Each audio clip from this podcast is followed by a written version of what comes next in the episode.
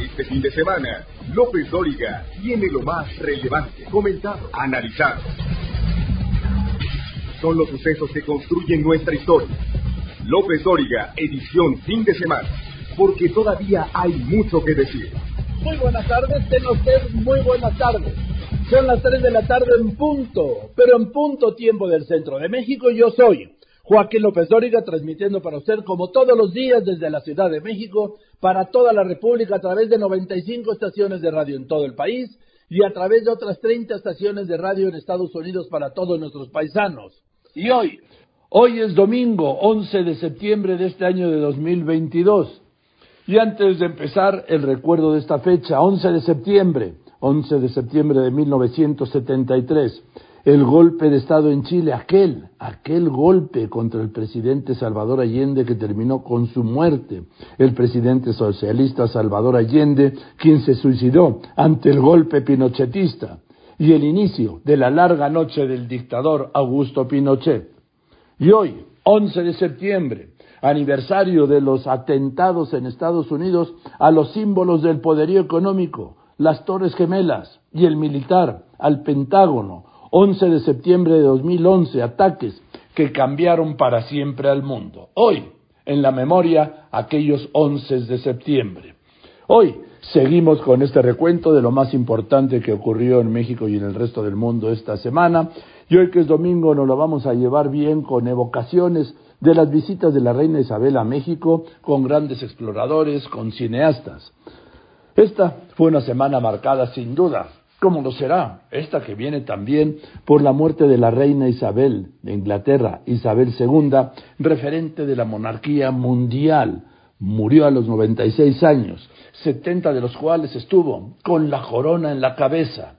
Y su hijo Carlos, de 73 años, es el nuevo rey, el rey Carlos III. Ha muerto la reina. Viva el rey. La reina Isabel II hizo dos visitas a México, una en 1975 y otra en 1983.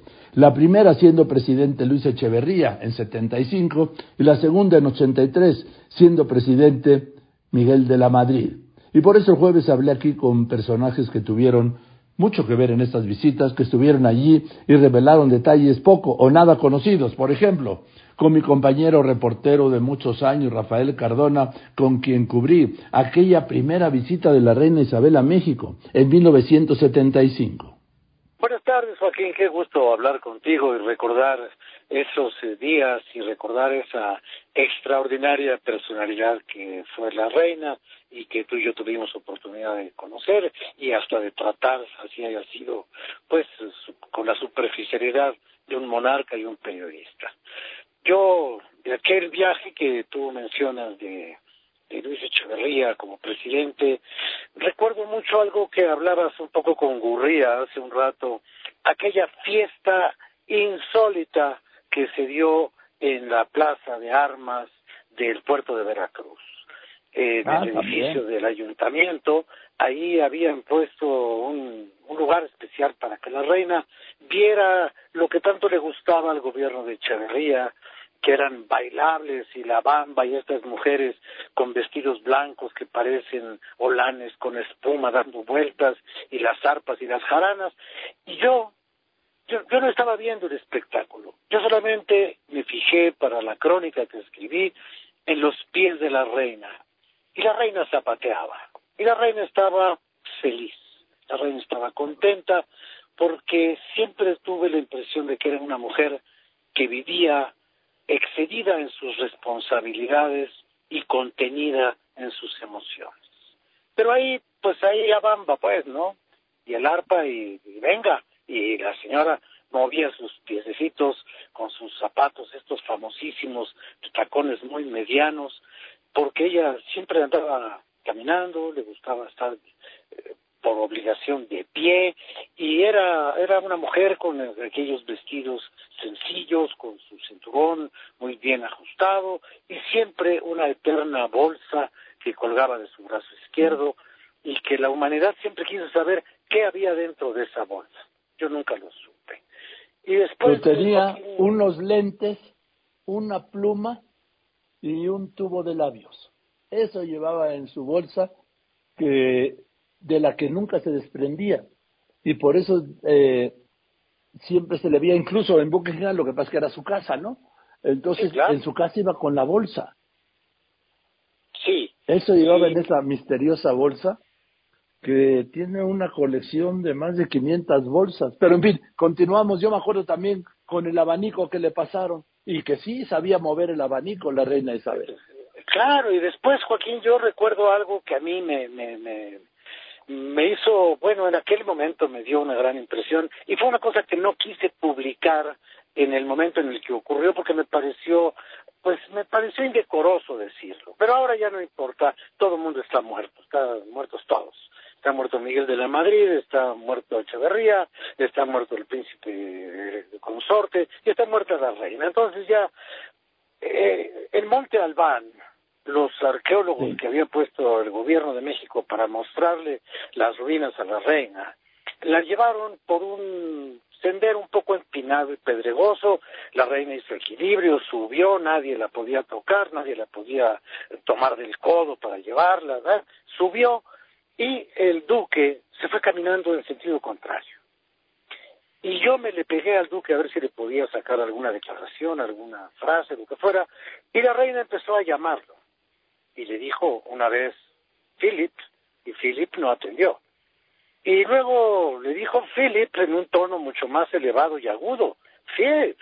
Y el señor Philip con las manos en la espalda siguió caminando y no hacía caso. Y a la tercera vez yo, imprudente como somos los, los reporteros, le dije, oiga, creo que la reina le está hablando. Le habla a su esposa digo, ahí le habla, ¿no? Y entonces me volteó, me miró con un profundo, infinito y majestático desprecio, como el entomólogo que mira una cucaracha, y me dijo, ya oí, no le haga caso, está loca, y siguió caminando. Y yo dije, bueno, dijo? eso me dijo, eso me dijo no se fije, está loca. Y siguió caminando, yo me quedé ahí en medio y dije, bueno, pues en todas partes se cuecen habas, ¿no? Y esto tiene que ver con lo que tú hablabas un poco del infierno en el que vivió este hombre, toda la vida a la sombra y unos cuantos pasos detrás de ella, sin ser él nadie en realidad, si no fuera por haber estado cerca de ella, que en el fondo tanto lo quería y bueno, esas son las historias que ocurren cuando se cierra la puerta, Joaquín. En la visita de la reina Isabel II en 1983, el secretario de Relaciones Exteriores, Bernardo Sepúlveda, hizo aquí muchas revelaciones en ese espacio el jueves. Por ejemplo, reveló que lo comisionó el presidente de la Madrid para que, para que fuera el acompañante de la reina y su marido, el príncipe Felipe, y que hizo una travesía a bordo del Britannia con los monarcas, con los monarcas ingleses, desde Acapulco hasta el mar de Cortés a ver las, a ver las ballenas, en aquel mar de Cortés. Joaquín, un abrazo muy fuerte, me da mucho gusto saludarte. Gracias. A ver, Bernardo, eh, ¿cómo fue aquella visita a México de Isabel II? Que fue muy diferente a la del 75 de Luis Echeverría, ¿no? Eh, bueno, yo, yo, yo me referiría a la visita que hizo la reina Isabel en eh, febrero de 1983, Joaquín. Sí. Esa, esa visita eh, que no debe pasar desapercibida porque tiene un significado muy especial, se inició de la Madrid le ofreció a la reina una cena de Estado en el fuerte de San Diego. Y eh, ello obedecía a que la reina tenía interés junto con el príncipe Felipe y su comitiva de ir a Baja California eh, empezando el trayecto en barco en el eh, buque Britannia y subiendo por todo el litoral mexicano hasta Baja California. Y así sucedió una espléndida visita, de, una espléndida cena que ofrecía el presidente de la Madrid y a las 11 de la noche eh, se inició el, el viaje marítimo.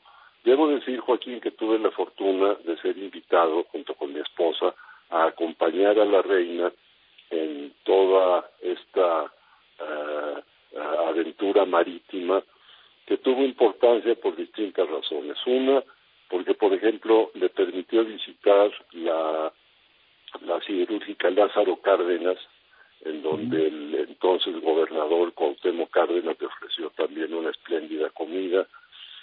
Después, en Puerto Vallarta, atracamos ahí y el presidente de la Madrid de nueva cuenta le ofreció eh, una comida, esta vez con un número significativo de, de empresarios mexicanos y con intereses empresariales en Y por último terminó todo esto en Baja California con eh, eh, las ballenas, que era el propósito principal de, trayecto eh, a California.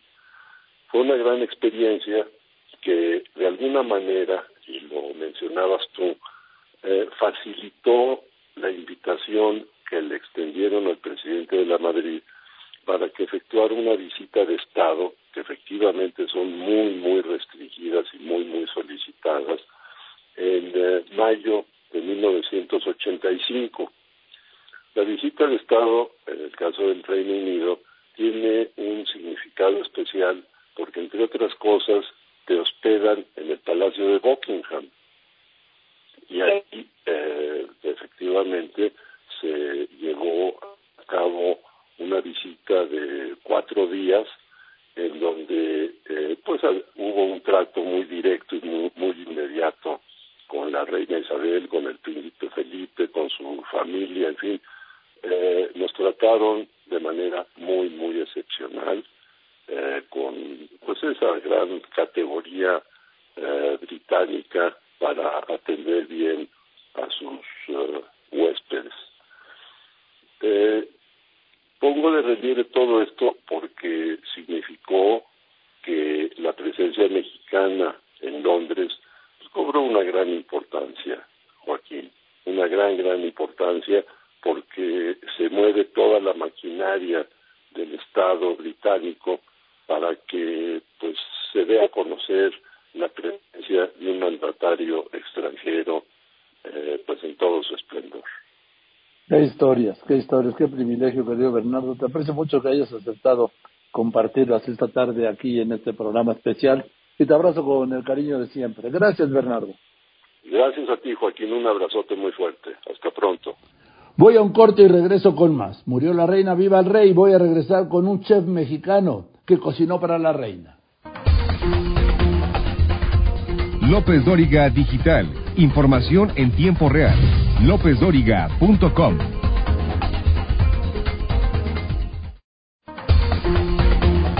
Usted lo conoce, lo ha escuchado, visto y leído. López Dóriga, un periodista con cobertura total. Hubo un mexicano que cocinó para la reina Isabel, y por muchos años, sí, Fernando Stobel, y así nos lo contó. Antes que nada, mis condolencias a la familia real y, a la comunidad mexicana que está, obviamente, con este, con este dolor tan grande que acabamos de perder a nuestra reina Inglaterra. Todo empezó en el 99. Yo soy mitad mexicano, mitad inglés. Eh, tengo lo mejor de los dos mundos y se ofreció la oportunidad de que me fuera a estudiar al, al, lado de mi mamá, que es inglesa, y mi abuela, que es austriaca. Y en el 99 se me ofreció una oportunidad de trabajar en privado para un jefe de Estado muy importante del Medio Oriente. Eh, en mi tercer día me pidieron traducir menús de francés a inglés, de inglés a alemán, y fue cuando me di cuenta que una de las invitadas era eh, eh, la Su Majestad la Reina Isabel II y el Duque de Edimburgo, a lo largo de otros 15 invitados. En la tercera semana les gustó mucho mi trabajo y me ofrecieron el trabajo permanente como el chef ejecutivo, tanto de eh, Su Majestad, el jefe de Estado del Medio Oriente, eh, en toda Europa. Entonces, eh, este señor tenía propiedades en Francia, en Alemania, en, muchas en Inglaterra y palacios eh, en África, que es en Egipto. Y él tenía una relación muy estrecha con Su Majestad, la cual me tocaban muchos eventos privados. Eh, yo creo que el highlight de mi carrera fue en el 2010, la segunda vez en la historia que Su Majestad la Reina y su, su esposo viajan al Medio Oriente a una visita de Estado. La primera fue en el 78 y la segunda fue en el 2010. Y a mí me toca estar a cargo tanto de preparar los desayunos, las comidas, los tés y las cenas. Me toca también los banquetes y me toca estar a cargo de cómo se visten las mesas. Entonces, eh, eh, en mi página de Instagram pueden ver el homenaje que Su Majestad me regaló el último día. Tuve el privilegio de platicar con ella por 10 minutos y Su Majestad, eh, yo creo que han sido, en mi carrera yo creo que es el día más importante de toda mi carrera cuando tuve el privilegio de poder platicar con ellos y, y pues ver la sencillez que tienen. Eh, en respecto a, la comida y, los conocimientos que tenían de mi persona y, supieron que era mexicano y que tenía obviamente raíces inglesas. Oye, Fernando, ¿qué, ¿qué era lo que más le gustaba y qué no le gustaba a la reina, de lo que tú te acuerdas? Bueno, con todo el respeto y, y los que nos están escuchando, yo creo que son personas tan sencillas, si fue una persona tan sencilla, le gustaba comer de todo. Claro que hay protocolos que teníamos que seguir, eh, teníamos juntas donde nos, nos instruían qué podíamos y qué no podíamos. Era muy fan, eh, su majestad era muy fan de, comida fresca que, que fuera preparada en el momento y en el día y las porciones que no fueran muy grandes, que fueran pequeñas. ¿y alguna vez te comentó de las comidas que tuvo en México? Porque Desafortunadamente no, pero la verdad es que mi audiencia escogieron a 10 personas clave que ayudaron en su visita de Estado. Yo nunca pensé que yo iba a ser uno de los 10 privilegiados. En ese, en ese evento fuimos desde el primer ministro de, un país que se llama Oman, eh, su esposa, eh, estaba agente de seguridad y pues pidió al chef, el que estuvo a cargo de esta visita, por eso me dio esta fotografía tan hermosa que tenemos en casa de mi mamá en Inglaterra, y eh, mencionaron muy poquito la visita de México. Obviamente ellos conocieron México, eh, eh, pero la verdad, eh, esto tengo entendido que fue en 1978, ¿estoy de lo correcto? Una, la primera en 75 y la segunda 10 años después yo desafortunadamente nací en el 74 y este pues no tuve el privilegio en ese entonces, eh, pero sí se mencionó que conocía en México. Yo puedo decir muy orgullosamente que eh, en partes de los menús que, que construí desde el 99 hasta el 2020 que terminé de trabajar para, para Su Majestad, el jefe del Medio, del Medio Oriente, en muchas ocasiones a Su Majestad, la, reina, eh, llegué a poner pues mi interpretación de ciertos ingredientes mexicanos y sí sí llegó a, a, probar lo que es la tortilla, el maíz, eh, eh, sí llegué a poner ciertos ingredientes que pueden representar de la mejor forma México, que pude hacer. Muy bien. Oye, Fernando, ¿hoy dónde estás? ¿Allá o acá? Estoy en la Ciudad de México, eh, he estado en, en bastantes eh, eventos culinarios con, con respecto a Masterchef y, y, y varias televisoras en México. Eh, tengo planes de abrir, eh, pero este, este día es realmente para celebrar a lo que una señora que ha sido un gran líder y ha sido el símbolo del Reino Unido por tantos años. Entonces, yo en otra ocasión, si, si me puedes dar la oportunidad de platicar de mis proyectos, con muchísimo gusto. Pero claro que sí, con mucho gusto, Fernando. ¿Eh? Así es. Bien, te aprecio mucho, Fernando Stobel, mexicano, ¿sí? Bueno, está mexicano, mexicano, pues sí. Igualmente con mucho a eso. Te abrazo, Fernando, muchas gracias de la reina Isabel. Mucho gusto. Innumerables gracias. Cinco presidentes de México fueron recibidos por la reina Isabel. El último fue Enrique Peña Nieto, quien hizo una visita de Estado a Gran Bretaña, como lo había hecho muchos años antes Miguel de la Madrid. Y el que preparó esta visita fue el entonces embajador, en Londres, Diego Gómez Pickering, quien nos habló aquí de los detalles.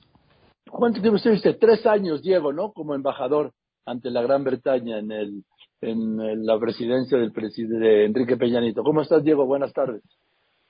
Muy buenas tardes, Joaquín. Encantado de saludarte. Fueron tres años extendidos, lo que tuve la fortuna de pasar como embajador de México ante la Corte de San Jaime y en dicho periodo coincidir en, una docena de ocasiones con la hoy difunta Isabel II. Un privilegio, por supuesto, para cualquier ser humano vivo y más aún para un embajador mexicano. Eh, recuérdame algunos de los encuentros con la reina Isabel, por favor, Diego. Eh, quizá el, primero, porque es el, que más se graba en la memoria, el profundo azul de sus ojos, eh, su sonrisa, un poco esquiva, eh, su presteza, su inteligencia, lo preparada que siempre va. Eh, las conversaciones posteriores que teníamos sobre cosas aparentemente banales, como el hecho que ya adoptase un, un perro de raza Jack Russell, una raza de perros eminentemente británica, no, ella tenía, sabíamos predilección por los corgis, pero eso no la dejaba de tener interés por otras razas de perros, y cómo se estaba siempre vinculado con un tema que fuese de interés para la relación bilateral. Eh, el amor compartido por la música de los gaiteros escoceses, siempre que ella pernoctaba en el Palacio de Buckingham, que no eran todos los días, como lo sabemos, ciertas temporadas del año estaba en diferentes partes, hoy ha muerto en Balmoral, uno de sus lugares predilectos en esa en ese país, en esa nación británica que es Escocia que tanto que tanto amaba y que aprendió a amar también a través pues, de su madre en mayor medida, de su padre en menor.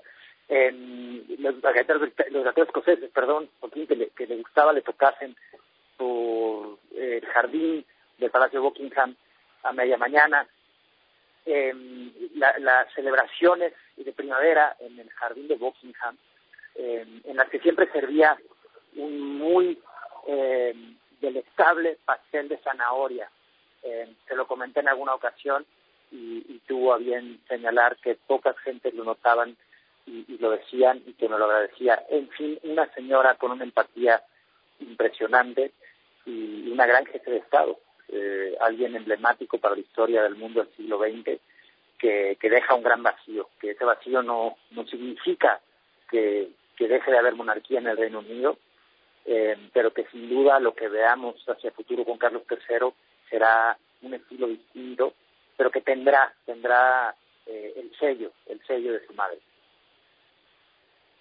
Oye, ¿tú hasta cuándo estuviste en la embajada, Diego? Eh, yo dejé Londres eh, justo el día que se votaba eh, se votaba el Brexit, Joaquín. Estamos hablando ah. del mes eh, del verano del año 2016. Fue quizá un, una señal de destino. El día que el Reino Unido votó por su salida del, de la Unión Europea fue el día que yo sobrevolaba el Atlántico camino de Nueva York. Un día que empezaron a cambiar muchas cosas, ¿no? Y el Reino Unido al final del día está muy definido por esa debacle, bueno, no debacle, porque no es quizá el término exacto, pero sí esa, esa revoltura que inició con el voto para quedarse salir de Europa. Oye, entonces a ti te tocó obviamente, Diego, yo recuerdo, organizar la visita de Estado del presidente Peña Nieto. En efecto, querido Joaquín, trabajamos mano a mano con el Palacio de Buckingham. Tuve la fortuna que no tienen eh, todos los embajadores, porque una visita de Estado al Reino Unido, por lo general, ocurre eh, solo dos veces por año. Es decir, la Casa Real invita solo a dos jefes de Estado al año, con lo cual se limitan las visitas de Estado y nunca se repite eh, la visita de Estado de un, de un, de un mismo país al menos en una década.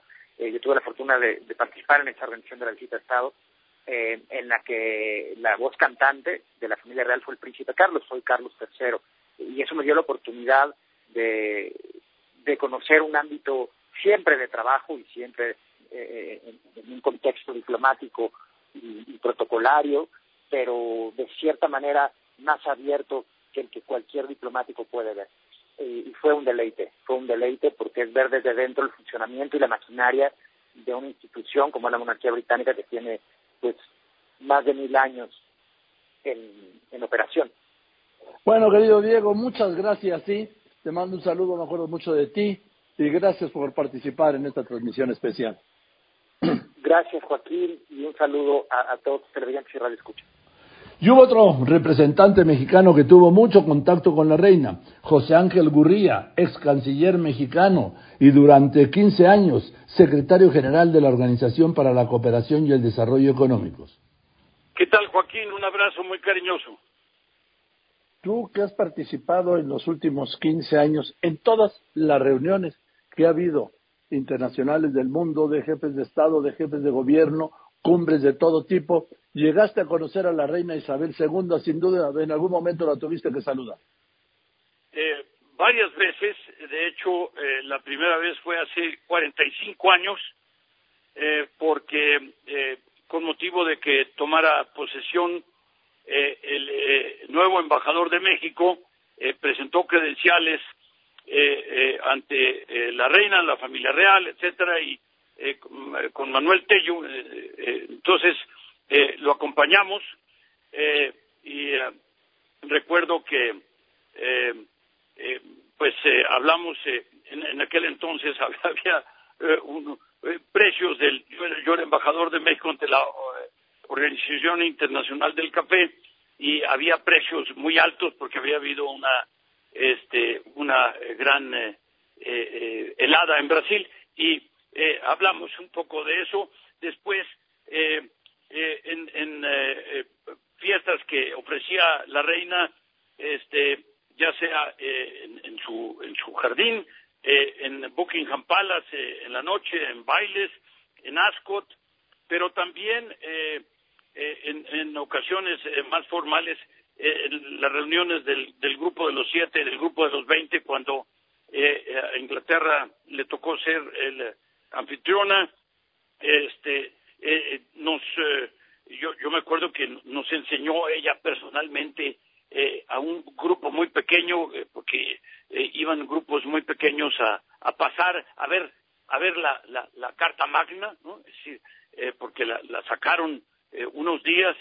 Eh, tenía la característica de que eh, pues eh, se enfocaba en uno y en ese momento eh, parecía que uno era el- la persona más importante del mundo eh, porque ella eh, sabía cosas de, de México, sabía cosas de uno inclusive, eh, eh, era, era una mujer extraordinaria y mira, eh, nada más para muestra más de un botón, hace unos pocos días recibió a Liz Truss y le pidió que formara el nuevo gobierno de Inglaterra, es decir, hasta hace 48 horas, 72 horas estaba este, eh, desempeñando sus eh, funciones de, de soberana eh, y, y, pues eh, con enorme dignidad y con y estaba ahí, ¿no? En el momento más importante de un cambio de gobierno en, en el caso de, de- Inglaterra y ahí estaba. Así que y después llegó al hospital y bueno pues a- a- a literalmente a su cama y, y falleció. Una una eh, terrible noticia, pero al mismo tiempo habría que recordarla como una mujer que siempre puso el deber, el deber, el deber y que estaba muy consciente de cuál era el papel tanto de ella como de la realeza dentro de la, la vida de, de- del Reino Unido. Eh, gracias, querido. José Te mando te un abrazo abrazo. muy, muy afectuoso, un abrazo también a tu auditorio y eh, pues ya, ya estamos de regreso aquí en México, así es que ya platicaremos. Claro que sí, y mucho que hablar. Gracias. Voy a un corte y regreso con otro embajador, con el actual embajador de Estados Unidos en México, Ken Salazar, y la visita a México el lunes del secretario de Estado, Anthony Blinken. No podemos elegir lo que sucede, pero sí quién nos lo cuente. Joaquín López Dóriga, un asunto de confianza.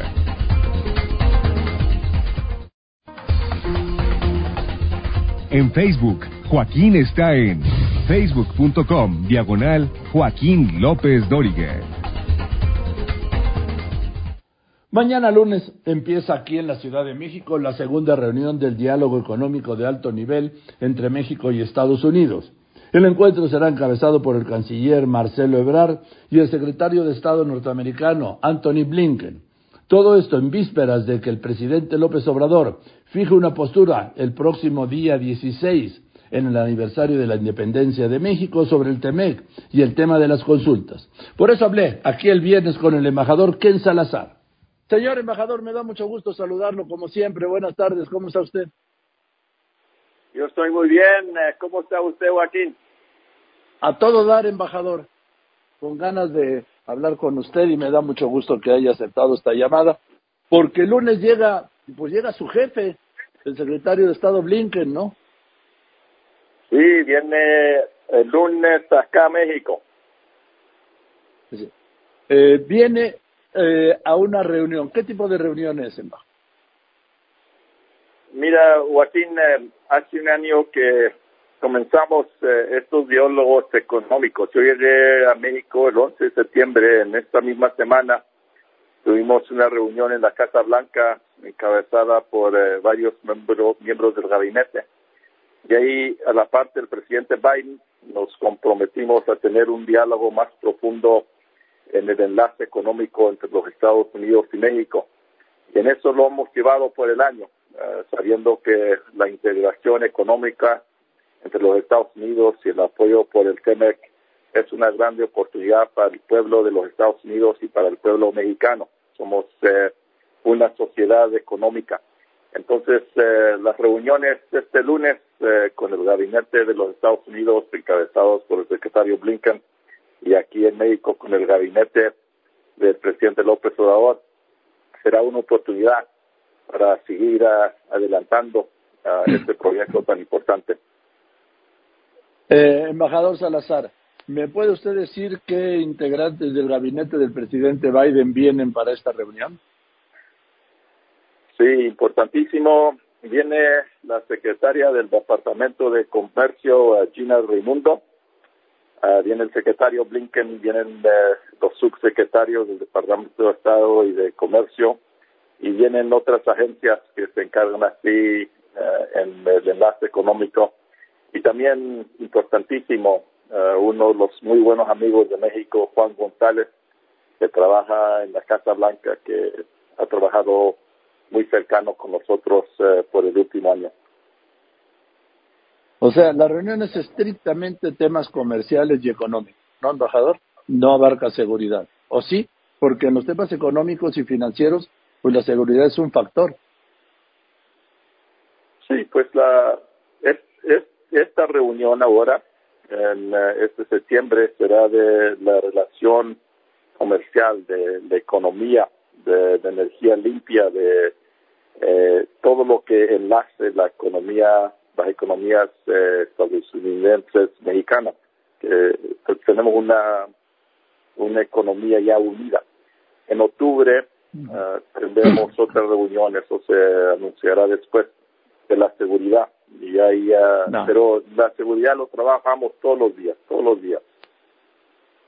Oiga, embajador, eh, en el tema de las energías limpias y en el de la industria eh, productora de energía eléctrica, sí hay profundas diferencias, ¿no?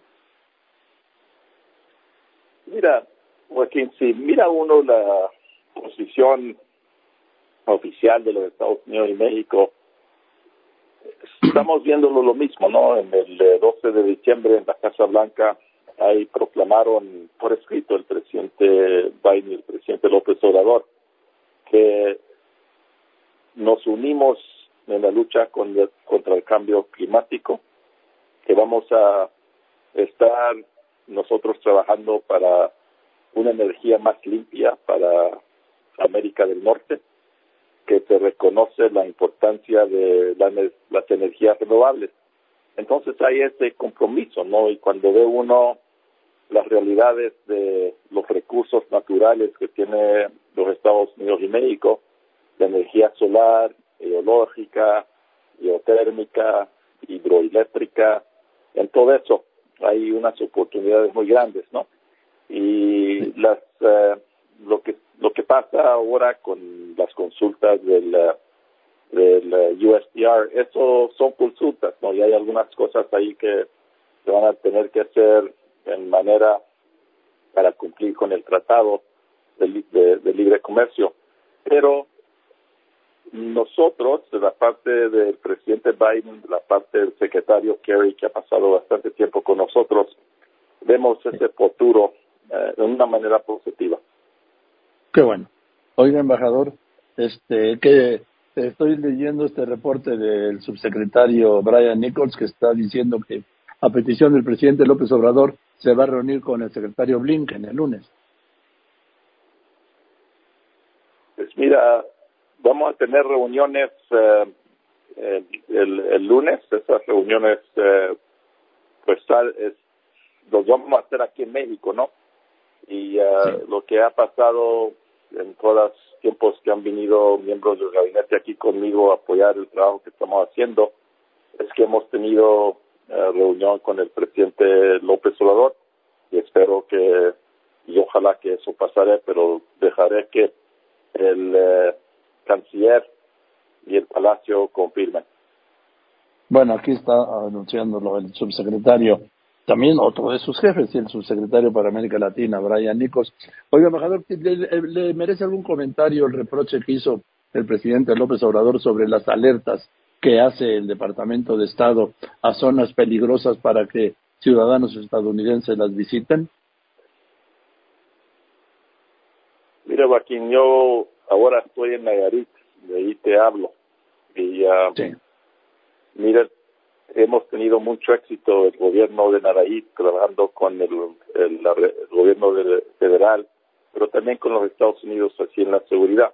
Tenemos mucho trabajo adelante que hacer, pero yo lo veo todos los días eh, de lo mismo, que la seguridad es fundamental Ah, sin la seguridad no puede haber prosperidad y la seguridad afecta a los Estados Unidos y a México, afecta a inversión, afecta a los turismo, afecta a nuestros empleados aquí en México.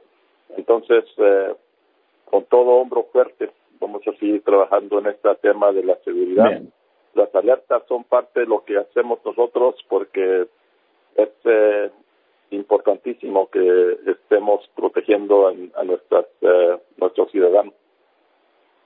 Eh, embajador, por último, embajador Salazar, este, dijo usted el otro día que era más seguro estar un domingo a las 5 de la tarde en Central Park, en el bosque del Chapultepec. Yo le invito un domingo a las 5 de la tarde, si quiere vamos a comer a los panchos, unos tacos, y luego ahí nos cruzamos al bosque de Chapultepec, un domingo a las 5 para que vea, para que se dé un baño de gente de los decenas de miles de personas que están ahí.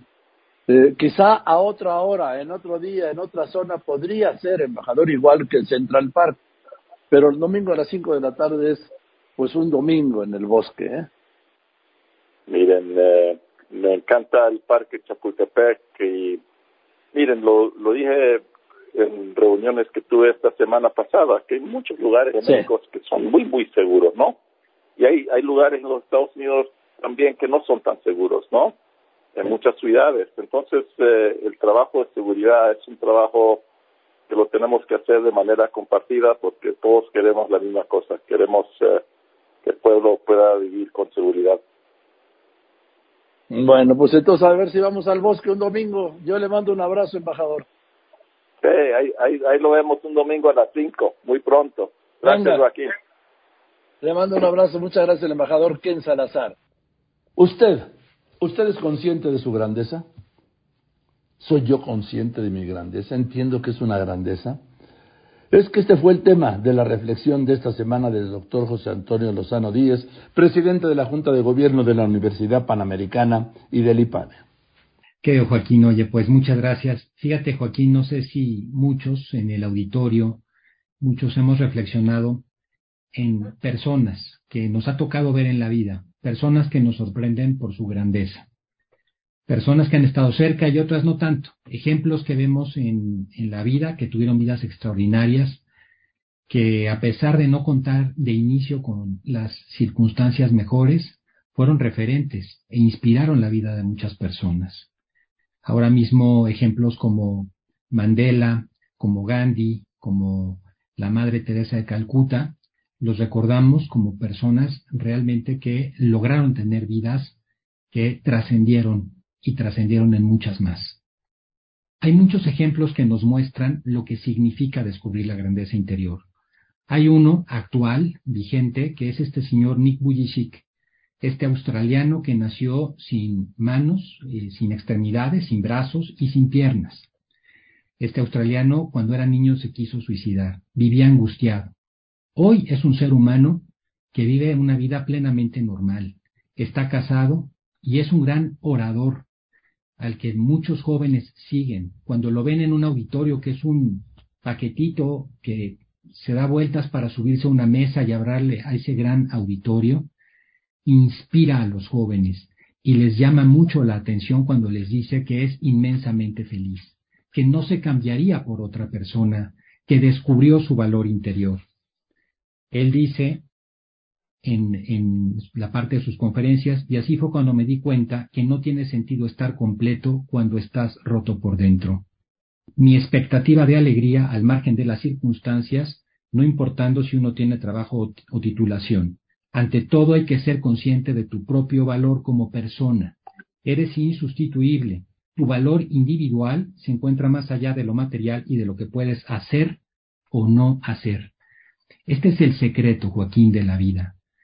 ¿Cuántos de nosotros nos hemos planteado de, de verdad entender lo que es nuestra grandeza interior, lo que valemos como seres humanos? El día que lo descubramos, eso nos va a dar una gran paz. Insisto, antitética a la soberbia. Una grandeza interior que significa encontrar un sentido a lo que somos y por lo tanto abrirnos a los demás, que nos hace invulnerables a los acontecimientos exteriores algo, Joaquín, que nos permite ser plenos como seres humanos. Joaquín, ¿cuántos seres humanos se van a la tumba sin jamás haber descubierto esa esmeralda que tenían dentro de sí, la grandeza de su propia vida? Yo dejaría esta reflexión hoy al auditorio, Joaquín. Estamos hechos para volar como águilas, Joaquín, todos los seres humanos. ¿Por qué nos quedamos como aves de corral, Joaquín, cuando podemos volar como las águilas? Creo que esa es una reflexión importante que cada uno de nosotros debería de hacerse. ¿Hemos descubierto nuestra grandeza interior? Esta sería la, reflexión de hoy, Joaquín. Bien, querido José Antonio, te mando un abrazo, muchas gracias por darnos este espacio y nos vemos el martes. Encantado, querido Joaquín. Un abrazo grande y y gracias por darme el espacio también a mí. Muchísimas gracias. No, hombre, gracias a ti por estar aquí puntualmente cada martes. El doctor José Antonio Lozano Díaz. Voy a otro corte y regreso con un cineasta mexicano excepcional, ganador de un Oscar. Va a ver, y un explorador. López Dóriga Digital. Información en tiempo real. LópezDóriga.com.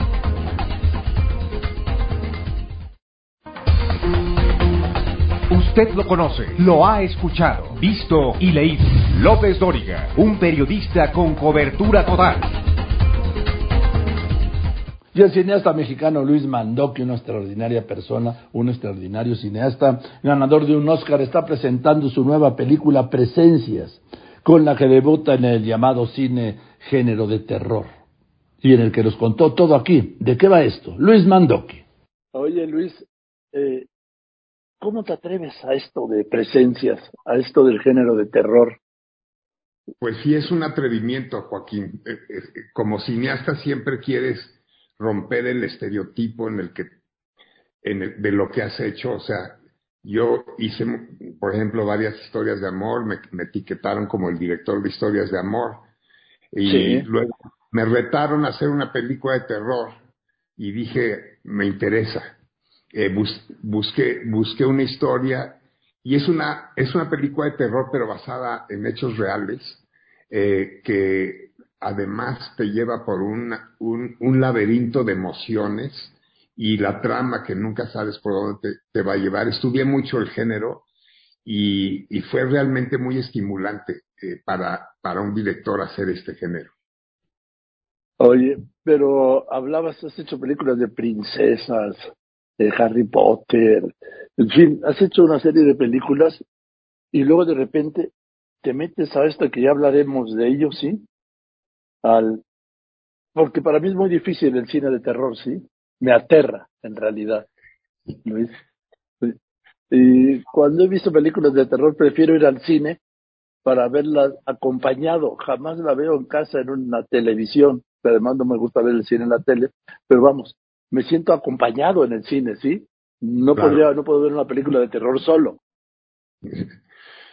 Sí, pero al mismo tiempo yo creo que el cine de terror a la gente le gusta mucho porque también es como una especie de exorcismo eh, que ah. te hace vivir emociones que, que de alguna manera te limpian de, de todo eso.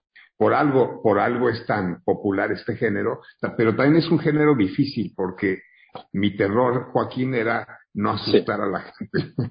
y eh, hemos tenido varias proyecciones ya con la gente. La, la, película ya está en VIX Plus en la plataforma, le está yendo muy bien. Estamos contentos con, con el resultado.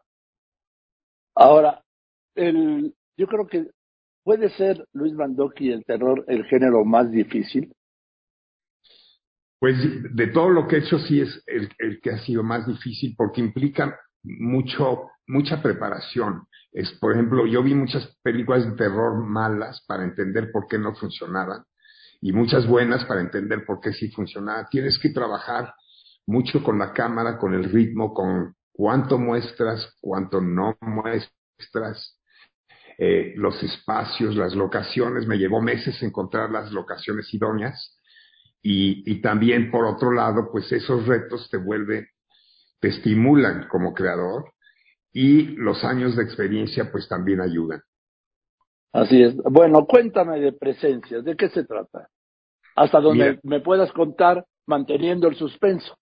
Por supuesto. Mira, es la, es la historia de una, un actor exitoso que acaba de tener una gran premier eh, y se va a un pueblo donde tiene una cabaña de la familia de la, que, donde iban en, cuando él era niño eh, se, se, va porque el padre le pide, ve, ve a vender esa cabaña, se va con su esposa, que es el amor de su vida, y de pronto se enfrentan a presencias que desconocidas, amenazantes, donde finalmente pasa una tragedia. Él pierde, él pierde a su esposa, es atacado también, se recupera y toma la decisión de buscar al culpable, de descubrir la verdad hasta el final y, y, y, eso lo lleva a este viaje laberíntico en donde finalmente descubre lo que pasó. Te mando un abrazo y saludos a la familia, querido Luis. Un abrazo grande. El gran Luis Mandoc y su película Presencias, que ya está en esta plataforma VIX Plus. Bien, eso es todo. Muchas gracias. Buenas tardes. Yo soy Joaquín López Dóriga como siempre le agradezco a usted que me escriba, que me llame, pero sobre todo y en especial le agradezco, usted lo sabe y además lo sabe muy bien, que me escuche y que me siga en las redes. Gracias pues por eso, buenas tardes, que tenga una gran tarde de domingo y nos vemos mañana aquí lunes, como todos los días, a la una y media de la tarde. Que la pase muy bien.